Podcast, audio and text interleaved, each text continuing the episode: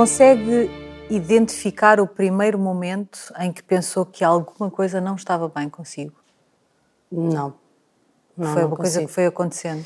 Foi acontecendo, não, não consigo. Uh, porque, na realidade, antes do diagnóstico, eu estive durante muito tempo com sintomas estranhos de várias coisas que eu não sabia identificar. Como por exemplo? Bem, começou na realidade por uh, ter, uh, por se traduzir num aumento de ansiedade enorme. Eu não sou normalmente uma pessoa ansiosa. um desconforto generalizado e uma ansiedade. Depois tive alguns ataques de pânico que eu achava que sei lá, que estava para morrer, acho que é o que toda a gente acha quando tem um ataque de pânico. E depois, mas isto prolongou-se ao longo de muito tempo e era descontinuado, não era uma coisa que, que eu pudesse identificar como uma cadência muito própria. Mas quando diz durante muito tempo, estamos a falar de meses? De... Ah, eu acho que mais de um ano. Ok. Acho que mais de um ano. A sensação que eu tenho uh, para colocar as coisas em calendário é que quando foi a campanha das Europeias de 2019, que foi em maio, se não me engano, um, eu já não estava bem, portanto já não me sentia totalmente bem. Já tinha esses sintomas de ansiedade, os ataques de pânico nessa altura? Muito. Não tive durante a campanha uh, ataques de pânico, ansiedade sim, mas uh, muito esporadicamente. Não era uma coisa que. Eu depois comecei, à medida que o tempo foi avançando, é comecei a ter medo de, de estar em circunstâncias, fossem elas quais fossem, e poder, e poder ter um, um ataque de pânico. Uh, mas uh, não estava bem. Genericamente, não consigo colocar assim muitos sintomas particulares. A única coisa era não estava bem. Não estava bem. Esses ataques de pânico surgiam do nada? Ou havia de facto situações que não, podiam do nada, ser. Do nada. Isso era a coisa mais difícil de controlar. Não havia, não havia, não havia uma espécie de, de sei lá, um gatilho. Um gatilho, uma atividade qualquer que eu desenvolvesse que desse aso. Não surgiam do nada. E uh, a par disso, o que, o que estava a acontecer também já há algum tempo era o facto de ter muitas insónias. Eu normalmente não, não, não tenho insónias. Dormir muito pouco, não, não sentir necessidade de dormir e andar sempre cansado ao mesmo tempo. Parece contraditório, mas não é.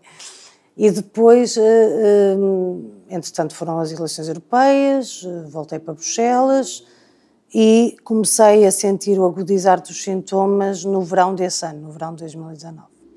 Aí é que comecei a ter ataques de pânico com mais frequência, uh, com mais regularidade, e depois disso passou a outros sintomas do género de ficar bloqueada, uh, uh, de, por exemplo, estar a ir trabalhar ou a ir para uma, uma sessão qualquer, uma conferência, o que fosse, e a sensação de que não controlava os membros do meu corpo, isto é um bocadinho estranho. Era uma sensação física. Física. Ou seja, não Depois era só não saber o que dizer. Não, não. O não saber o que dizer Posso não ter dito coisas muito acertadas, mas o não saber o que dizer nunca me aconteceu. Não, era, o era mesmo... podia ser eh, estar Sim. para dizer qualquer coisa e esquecer-se, não é? Mas não era isso, era físico. Não era isso. Eh, era mais, era mais, eh, o que eu tive mais e que senti sempre mais foram sintomas físicos. E quando comecei depois, sei lá, setembro, outubro, novembro, a ter sintomas desse género de não conseguir controlar por exemplo, as pernas ou os braços, ou achar que estava toda dormente, ou ficar bloqueada e não conseguir andar porque tinha medo de não ter equilíbrio e de cair. Isto é, é tudo surreal porque acaba por dominar depois todas as ações, todos os dias, todos os movimentos.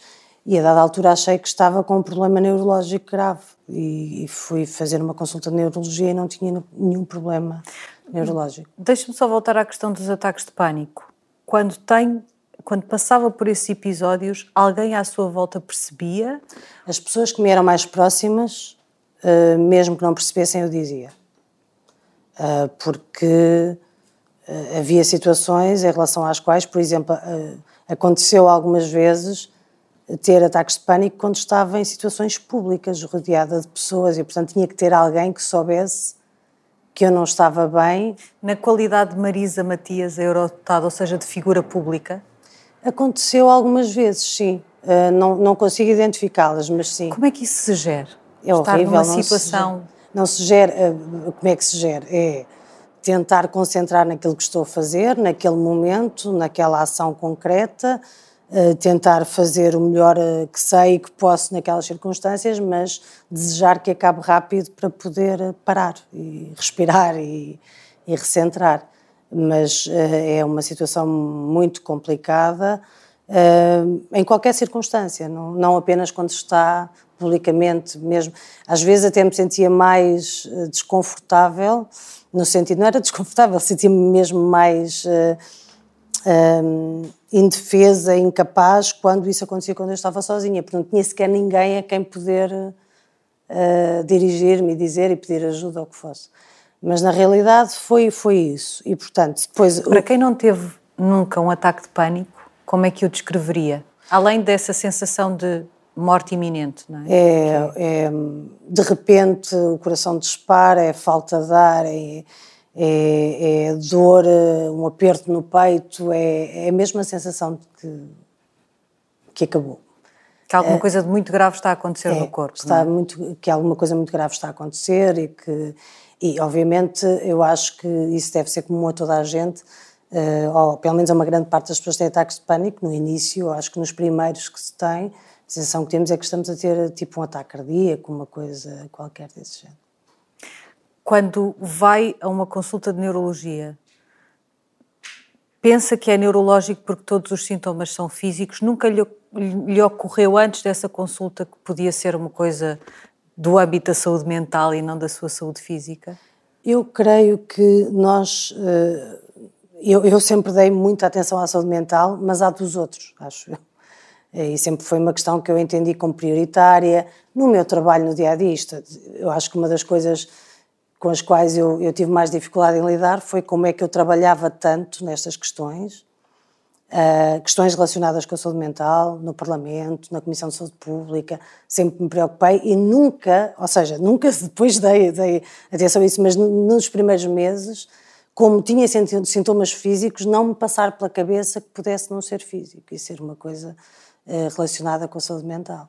É, e é, é, de facto um bocadinho aquela coisa de em casa de ferreiro espeto de pau, quer dizer, a gente olha para os outros, acompanha, percebe, percebe as dificuldades, tenta uh, desdramatizar no sentido de tratar por igual forma de igual modo a saúde mental como tratamos a saúde física, mas depois acabei por não fazer isso comigo própria.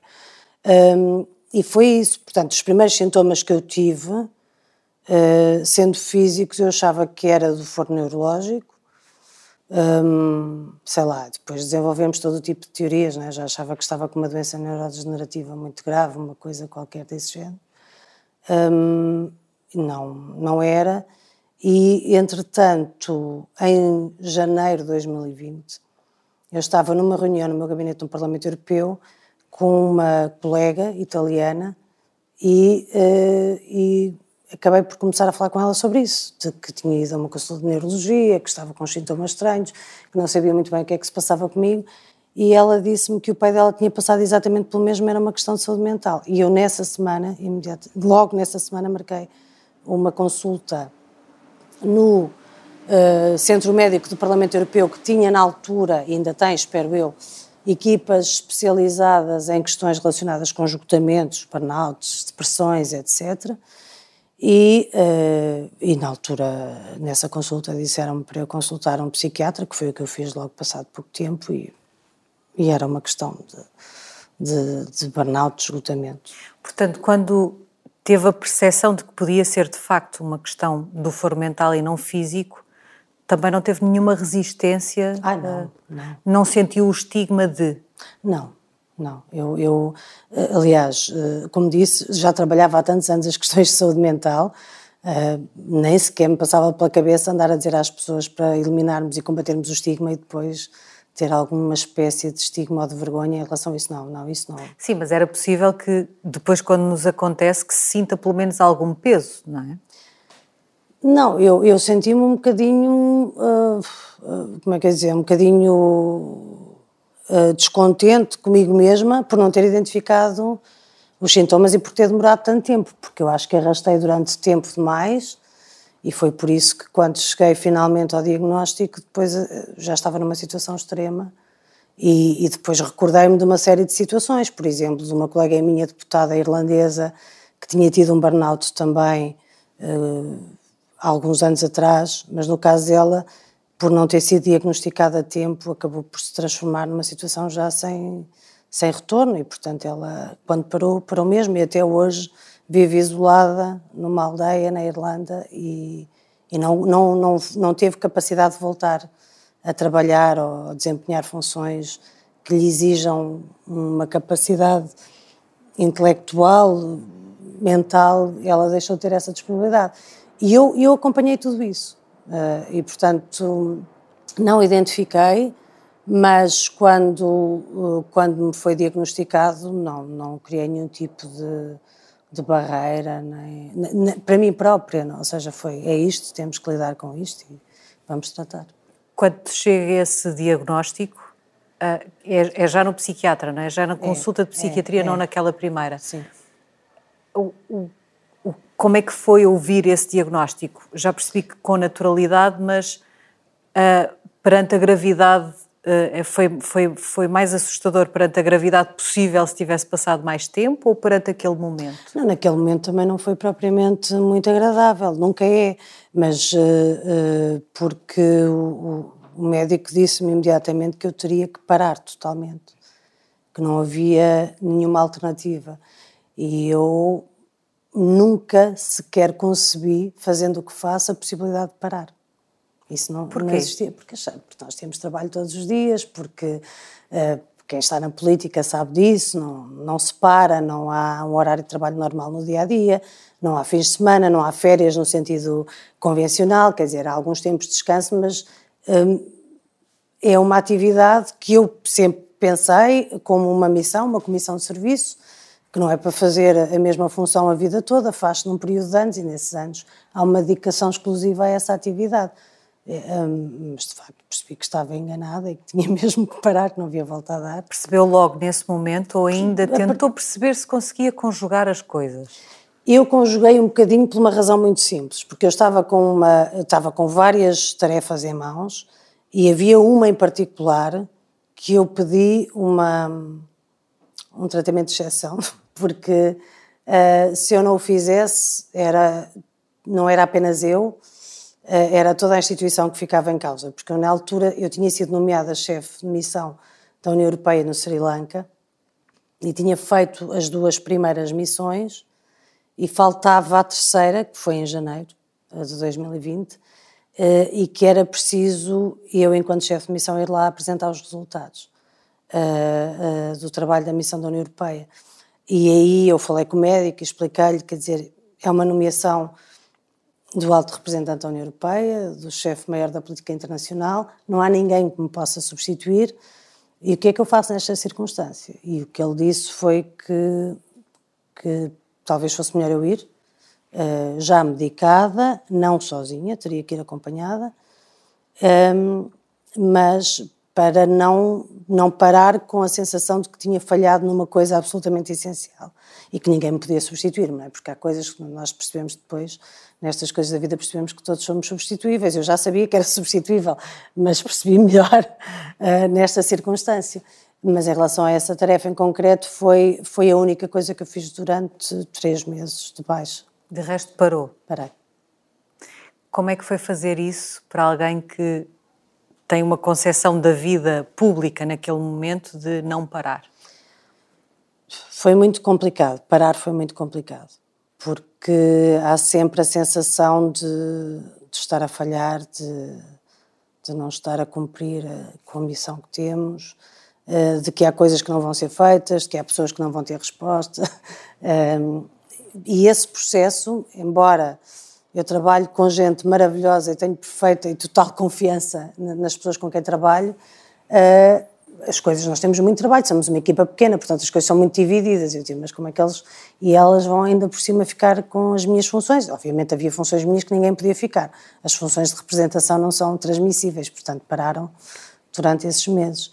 Um, e portanto, isso foi difícil, foi a sensação de que estaria a sobrecarregar ainda mais as pessoas que trabalham comigo, uh, a sensação de que se eu falhasse na equipa, não era por ser eu em particular, mas que nós não teríamos capacidade de dar resposta a tudo que tínhamos em mãos. Uh, eu estava na altura a iniciar um processo legislativo de redação de um regulamento no âmbito do Horizonte Europa, programa de investigação, uh, que eu sabia que nunca iria terminar antes de 2021 porque é um processo muito longo, mas seja como for, logo nos primeiros meses de redação da proposta, não estar presente, e aí a Sofia e a Ana tomaram conta, pegaram, avançaram, uh, mas, mas tudo isso é, foi muito complicado. Uh, uh, saber que havia tanta coisa para fazer, portanto, até conseguir esvaziar a cabeça das coisas que eu tinha para fazer, demorou muito tempo, eu acho que mais de um mês.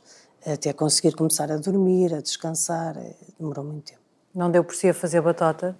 Não, a mandar não só aquela mensagem ou só aquele e-mail não, não ou ler fiz, só? Não, não fiz. Quer dizer, nunca fui, nunca fui, nunca me foi limitado o acesso ao telefone, eh, a não ser para razões de trabalho, tipo e-mail, sim, não podia ver. Um, e não, basicamente respondia às perguntas de como é que estava e perguntava às pessoas como é que estavam. Havia essas regras para si, por exemplo, o e-mail não pode ver? É havia. Essa regra foi-me foi foi dada, assim, não poder ver o e-mail. E todas as regras tinham a ver com o trabalho ou havia regras também para a vida pessoal? Não, ah, na realidade, um, para, eu, depois, além da psiquiatria, fiz também terapia e uma das coisas que foi, foi para mim muito chocante foi, um, nas primeiras sessões de terapia, não ter nada para responder sobre o que é que eu fazia nos meus tempos livres porque a minha vida toda girava em torno do trabalho. E eu achei, e, e, e uma pessoa não tem essa percepção, eu não tinha, pelo menos, até ter que começar a responder a perguntas que eu não tinha resposta. Um, e, portanto, desse ponto de vista, era-me incutido até que desenvolvesse atividades, uh, digamos, de foro mais pessoal, que começasse a fazer exercício físico, que não fiz, isto não se pode dizer, mas, mas era uma das coisas que, até, que é recomendada ainda agora e que eu prometo a mim própria para que de começar um dia.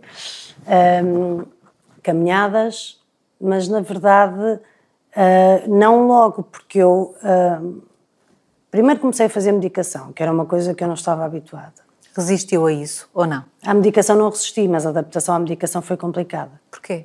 causa dos, dos, efeitos secundários da medicação, só por isso, mais nada. Uh, Porque se achava mais cansada, mais adormecida, não, ficava mais com estranha? náuseas. Uh, uh, basicamente era isso. No início, muitas náuseas. e era difícil até comer por causa das náuseas. E, mas,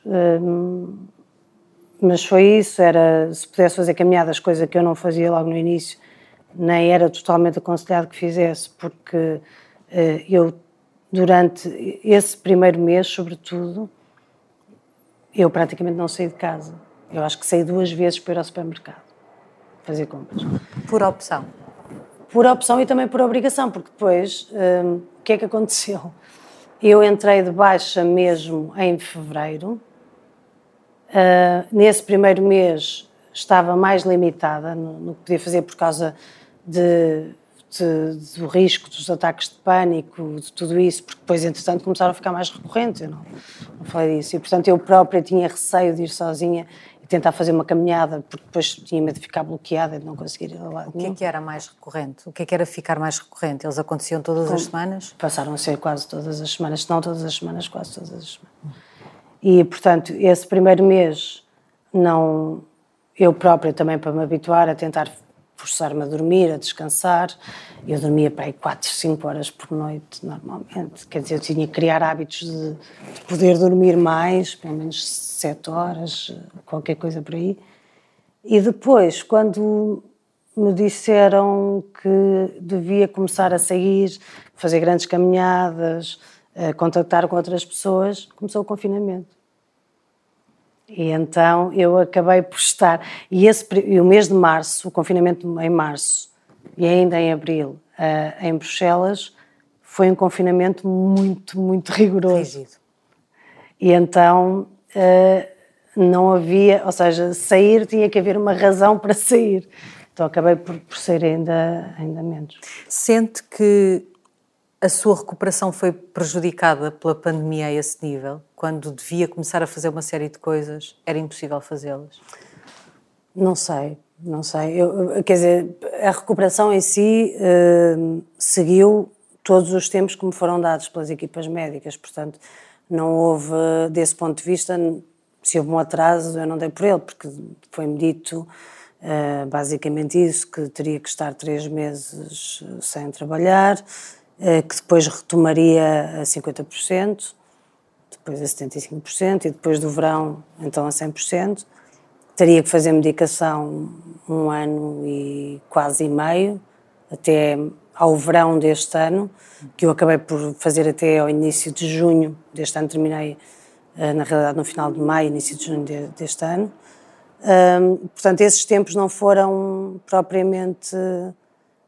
Foi, foram sempre cumpridos? Foram. E eu confesso que uh, numa primeira fase uh, o confinamento até foi uma ajuda, não foi uma.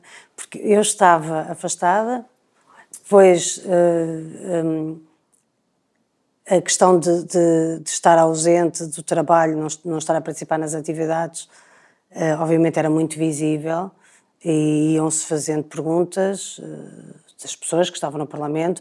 A todas as pessoas com quem eu trabalho disse sempre, quando perguntarem, digam a verdade, não, não há nenhum, nenhuma necessidade de fazer nenhum tipo de, de, de sei lá, de esconder ou de fazer uma interpretação, seja, seja ela qual for. Portanto, isso, isso sempre a dizer é verdade. Mas depois, a verdade é que esse tipo de trabalho, a própria atividade parlamentar, etc., eh, foi suspensa em março.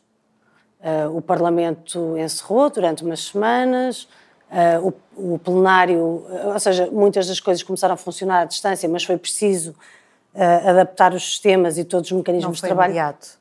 Não foi imediato e, portanto, ajudou-me nesse sentido, no sentido que eu senti que não estava a falhar tanto. Porque Sentiu as coisas estavam paradas. sentimento de culpa. Exato. E, portanto, foi uma ajuda. E muita gente perguntava, durante os tempos em que se percebeu que estava mais afastada, muita gente perguntou.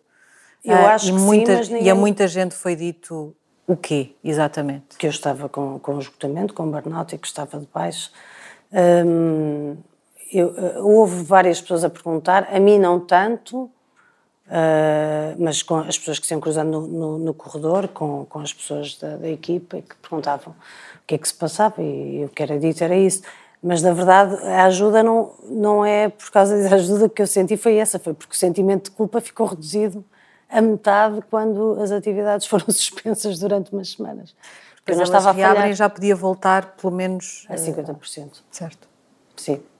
E depois a 75%, 50% foi só duas semanas e depois a 75% até ao verão e depois. Foi fácil fazer essa adaptação gradual ou, a, a, ou teve algum, não, não foi algum fácil. recuo? Não, não tive recuo, mas não, não foi fácil. Tive que, tive que ser tudo muito rigoroso para me obrigar a ter uh, horas de descanso durante A não dia. saltar logo para os 100? Sim. Isso foi Porque essa era a tendência, mesmo depois era de ter passado era a tendência pela, pela, pelo acumular de trabalho que existia, pelas coisas que eu tinha que fazer. Ao mesmo tempo, eu própria estava a policiar-me. Eu não, não posso voltar ao que, ao que estava, porque isto é insustentável. Mas uh, a tendência era, agora ponho só mais este bocadinho, mais este, então. Mas não, mas isso também, eu acho que quando nós trabalhamos numa equipa, se toda a gente estiver orientada para o mesmo, acaba por ser mais fácil, porque toda a gente ajuda. Uh, no sentido que muitas das, das solicitações nem sequer me chegavam a mim porque eram barradas antes, antes de me chegar. Nunca quis apressar de facto o processo?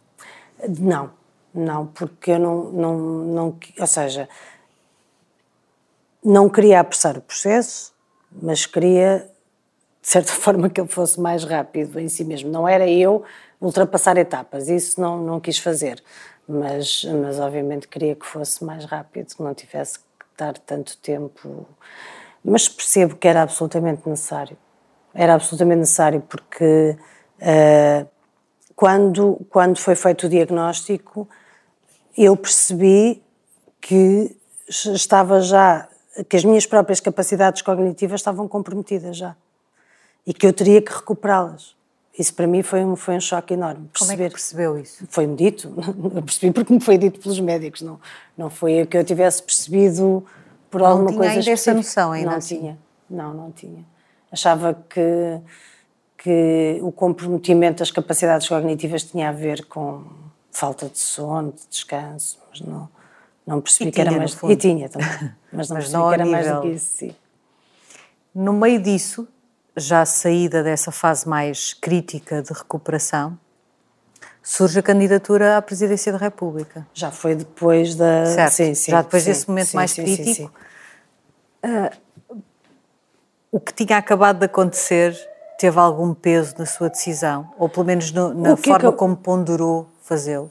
Sim, teve peso. Por exemplo, nunca na minha vida me tinha passado pela cabeça consultar médicos para saber se me candidatava à presidência da República. Fiz, claro que sim. Consultei as o que equipas. O é que lhe disseram?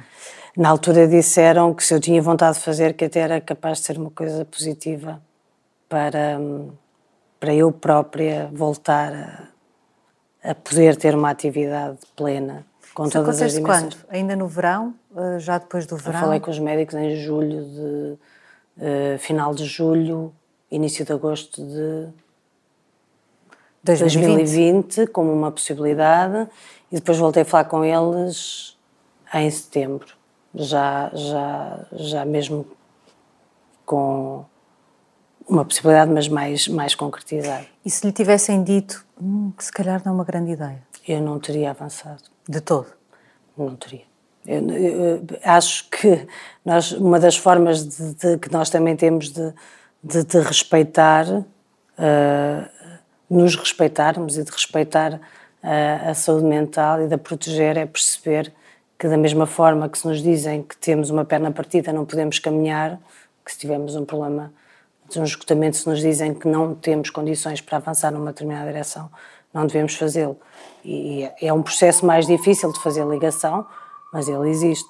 Agora, desde as primeiras conversas que eu tive com os médicos, eles disseram que a fase crítica já tinha passado, já tínhamos passado é, tempo suficiente para se poder é, pensar o que seriam é, atividades que até poderiam ser importantes do ponto de vista de cumprir todo o tipo de atividades que esta minha missão tem associada, não é? E não é. impuseram nenhuma condicionante? Não, as condicionantes imponham a mim própria, uh, de acordo com o que me disseram. dormir 4, 5 horas por noite já não é aceitável, aceitável para mim, nem, nem possível. Quer dizer, posso dormir 4, 5 horas uma noite de vez em quando. Não posso dormir 4, 5 horas todas as noites. Uh, mesmo uh, ter semanas inteiras sem dias de descanso, posso fazê-lo, mas durante um período curto e depois tenho que compensar. Isso, mesmo que ninguém me dissesse, eu, eu seria alguma Passou coisa. a ser assim. Passou a ser assim. O que é que mudou mais? Houve alguma coisa que fosse seu hábito que tenha ficado completamente para trás e que deixasse, por exemplo, dormir 4 a 5 horas por noite? Essa é uma das mas coisas. o que é que mudou, na, mesmo quando já pôde trabalhar a 100%, o que é que nunca mais foi igual para si? Passei a ter tempo para mim, que era uma coisa que eu não tinha. O tempo, para mim, o tempo para ler, eh, para estar com família, para estar com amigos, passou a ser um tempo exatamente ao mesmo nível de prioridade do tempo de trabalho. E não era assim. Eu encaixava o tempo para mim nos buraquinhos, nos intervalos poucos que ia tendo do tempo de trabalho. E isso, passar mais tempo com as pessoas, sim. Durante aquela campanha, é verdade que se calhar também ajudou, porque era uma campanha atípica, não é? Não era uma campanha não, propriamente Foi atípica de, de todas as formas e depois ainda por cima eu tive um acidente, caí e, em dezembro, no dia 27 de dezembro e, e tive uma fratura nas, nas costelas, enfim. Portanto, foi uma campanha em confinamento. Eu já estava recuperada, mas depois estava cheia de dores nas costelas o tempo todo. Não, não, não se arrependeu a mãe? Não, não pensou, não. se calhar não foi uma boa ideia? Não, não, não, não. Não, não. Nestas coisas, não, não me arrependi porque achei que era importante e continuo a achar que era importante, independentemente dos resultados não terem sido uh, positivos, achei e continuo a achar que era importante. E sentiu que as pessoas à sua volta porque já tinha estado noutras campanhas, nomeadamente nas europeias ainda em 2019. Sentiu que as pessoas à sua volta estavam particularmente atentas para também não permitir que, que, que fosse demais? Ou sentiu normalidade total por parte das pessoas que à sua volta sabiam? Os tempos não eram normais e, portanto, não havia forma de comparar. Porque lá está, como estava a dizer, muitas das atividades, muitas das ações foram à distância, não havia o contacto com as pessoas, os horários de campanha muito mais reduzidos do que numa campanha tradicional e, portanto, própria, os próprios tempos que estamos a viver e que estamos a viver ainda de forma mais limitada uh, no início deste ano, acabaram por determinar uh, um tipo e um ritmo de campanha completamente diferente. Só o facto de não haver, por exemplo, jantares de campanha e discursos a seguir aos jantares de campanha, já, já era uma diferença enorme em termos, por exemplo, das horas de descanso, horas de sono e de recuperação para o dia seguinte. Portanto, os próprios tempos determinaram forma diferente de fazer campanha e muito menos pesada fisicamente, desse ponto de vista. E quando deixar de, de ser assim, se for candidato outra vez numa próxima campanha, também vai estar atento a isso, porque as campanhas são de facto muito exigentes até esse nível. O candidato está num sítio em Faro às nove da manhã de um dia e termina num jantar comício, uh, se for necessário, Sim, em Braga. às vezes nessa noite. país num dia é, uma, é assim. Às isso, vezes isso para si passará a ser uma questão de a questão de... de ter algum tempo para descansar, sem dúvida. Sim, sem dúvida. De, de salvaguardar uh, algumas horas de sono. Eu sei, quer dizer, em campanha, se calhar oito horas de sono ao descanso é pedir muito, mas seis, vá lá, é melhor do que quatro, do que, porque às vezes em campanha é menos do que quatro, não é? Uh, mas, mas tempo de descanso, sim. De recuperação, de esvaziar a cabeça, sim. E ponderou falar disto publicamente? A dada altura, em algum momento de todo este processo, ponderou falar publicamente, não sei, nas redes sociais, numa entrevista, até durante a candidatura, isso passou-lhe pela cabeça ou sempre foi uma coisa que quis guardar para si? Bem, não, não quero guardar para mim, nem quero não guardar para mim. Eh, lidei sempre com a naturalidade que, perante as perguntas, nunca iria inventar uma história para esconder uma coisa que aconteceu e que em relação à qual não só não tenho vergonha, como acho que devemos mesmo enfrentar e assumir uh, como um problema de saúde uh, que não pode estar sempre sujeito a este tipo uh, de tratamento, esconder como se fosse uma coisa fora do normal ou fora do comum ou que uma pessoa se deve envergonhar e, portanto, desse ponto de vista, nunca, nunca houve essa barreira.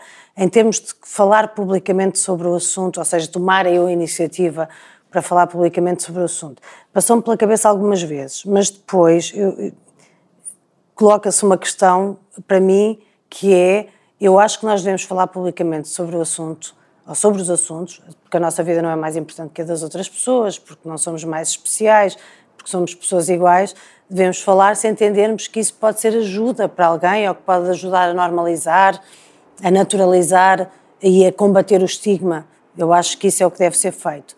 Ao mesmo tempo, os tempos que vivemos, hum, sobretudo na política em Portugal, e que, que eu me apercebi com uma degradação profunda nos últimos anos, são tempos onde se cultiva muito a linguagem do ódio, da agressão por agredir, sem nenhuma finalidade que não seja a agressão pura e dura, a diminuição das pessoas.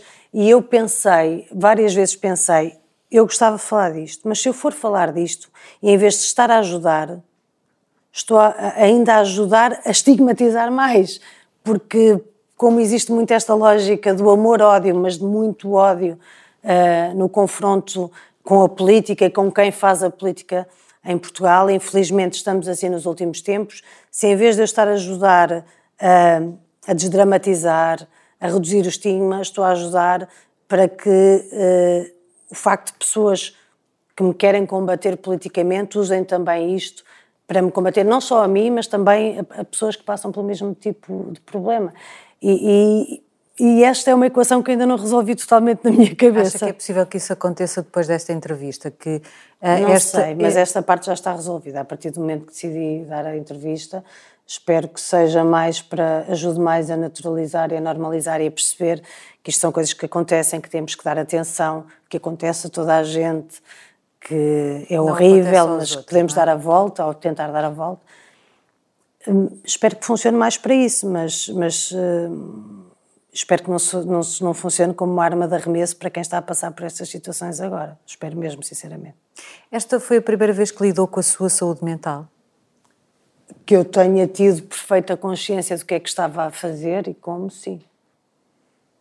E mudou a forma como, apesar de ser atenta até à saúde mental dos outros e à temática, mudou a forma como uh, passou a olhar para, para a questão?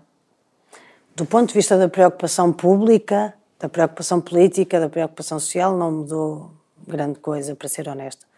Uh, porque uh, o trabalho que fiz na área da saúde pública da saúde mental e continuo a fazer sempre foi muito dependente dos testemunhos das pessoas que passam pelas situações, de, de, de procurar ouvi-las, perceber os, os, seus contributos para, para que a gente possa ter intervenções públicas e políticas mais eficazes e que respondam melhor às necessidades das pessoas. Portanto, esse ponto de vista uh, não, não mudou muito. Mas o que mudou, sim, foi em relação à minha relação comigo própria e na minha interação com as outras pessoas. Estou particularmente atenta e desperta para sintomas vários e das pessoas que me são próximas, que são mais amigas, pessoas com quem eu trabalho, às vezes uh, é, é, inevitável, acho eu, uh, começar, se calhar, a sobrediagnosticar problemas que possam existir e a chamar a atenção às pessoas e dizer, mas isso acontece com frequência, mas vê lá, mas vai ver, vai-te tratar, podes, podes estar com um problema assim. Pronto, isso, isso aconteceu. Às Porque vezes se um bocadinho... Eu assustei-me quando percebi que podia não recuperar as minhas capacidades cognitivas todas e que de facto podia e, que, e percebi e percebo também e tenho, acho eu, a clareza de perceber que quando nós entramos uh, deste lado, quando entramos do lado de quem tem um problema destes, que estamos provavelmente, que será difícil voltar a sair totalmente, no sentido que estamos mais, eu estou pelo menos mais atenta e acho isto pode voltar a acontecer, portanto tenho que me cuidar, tenho que me tratar, tenho que cuidar das pessoas, no sentido de que um, perceber que é uma parte tão integrante da nossa vida e que pode ser tão recorrente como qualquer coisa física que nos possa acontecer. Mas já teve um momento de pensar, eu já estou bem? Eu, eu já, como disse, deixei de tomar a medicação em maio, final de maio, totalmente, já estava com um nível de medicação bastante reduzido, depois isso também é, um, é uma das coisas, que a adaptação à medicação é complicada, depois ganhamos imenso peso com a medicação, depois uh, deixamos a medicação também é outro processo, e, e eu, de certa forma, eh, não tenho nenhum problema em dizer que no, no, no, na primeira fase em que comecei a reduzir tive algum medo, tinha a proteção, e tinha algum medo de, sem essa máscara, de perceber que ainda não estava bem. Mas fui gradualmente percebendo que, que me sentia bem. Se já estou totalmente liberta do medo de que possa voltar a acontecer, não. Acho que vai demorar mais tempo além de procurar sinais nos outros, também está sempre à procura de sinais em si? Eh, não, não tanto à procura de sinais, porque senão isso acaba por ser uma canseira e não se faz mais nada. Eh, não tanto isso, mas tipo usar o princípio da precaução mesmo a sério, de, de, de continuar a fazer as coisas que tenho que fazer, etc. Mas, mas uh, percebendo que, que há barreiras que não se podem que não se podem passar. E se é verdade que mudou rotinas e, e começou a introduzir muito mais o descanso, a, a, vida pessoal, mudou alguma coisa na percepção sobre si própria? Ou até a própria Marisa, o que é que mudou em si como pessoa? Bem, eu, eu acho que nos muda sempre, não é? Porque nós somos, até mesmo do próprio processo de recuperação, é um processo que nos nos obriga fazer uma coisa que muita gente não faz, eu não fazia, que é pensar sobre mim, pensar em mim, tentar conhecer, um processo de autoconhecimento, de autoavaliação, um, que eu nunca tinha feito. Por exemplo, terapia, eu nunca tinha feito terapia, é uma ferramenta importantíssima e muito útil e que pode ajudar muita mas gente. Mas assustadora? Mas assustadora, sim, porque obviamente nós temos que olhar para dentro e, e, e tentar, e desse ponto de vista, que sim, conheço muito melhor agora. Não sei se era essa a pergunta, mas conheço muito melhor agora. Obrigada. Ah, já está. Obrigada. já. Obrigada.